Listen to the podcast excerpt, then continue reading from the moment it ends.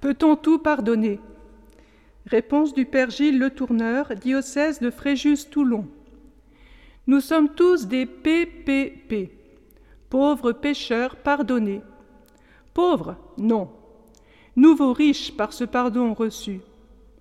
Une vie sans pardon, c'est une prison sans soleil. Pardon. Parfait don. Au jour du jugement, le jour où on se juge, Jésus sera notre Sauveur. Heureusement. Pour moi, le comble du malheur, pour des détenus qui ont passé des années en prison, quand ils sortent, ils voient toutes les portes se fermer après avoir vécu des milliers de jours derrière des portes fermées. Mais c'est épouvantable. Y a-t-il un pardon sur cette terre? Le pardon, c'est typiquement chrétien. Ça n'existe pas dans les autres religions. Dans ces religions, le pardon n'existe que en privé, chez les gens. Le pardon, c'est le parfum qu'exhale la fleur sous le talon de celui qui l'écrase.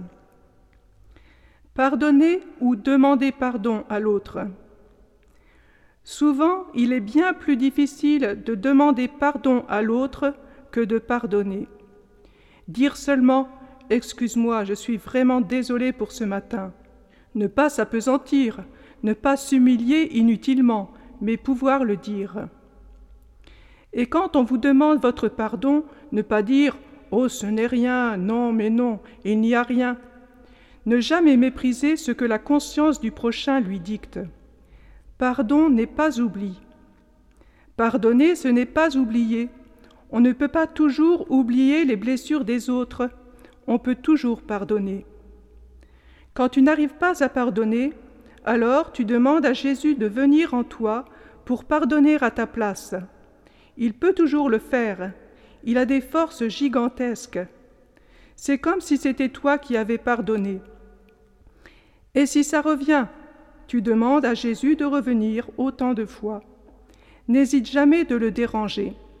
Le pardon, c'est le signe qu'il y a en moi un amour qui est plus que moi.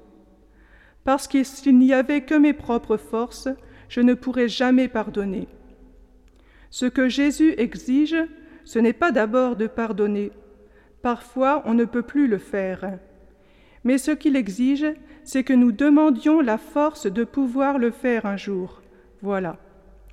Ce qui a converti les premiers chrétiens à Rome, de païens qu'ils étaient, ce n'était pas du tout le courage à couper le souffle des chrétiens devant la mort, devant les persécutions, les gladiateurs et les massacreurs.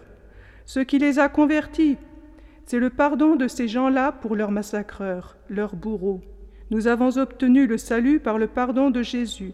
Jamais nous ne lui ressemblons tant que par le pardon à nos concurrents, nos ennemis, nos opposants.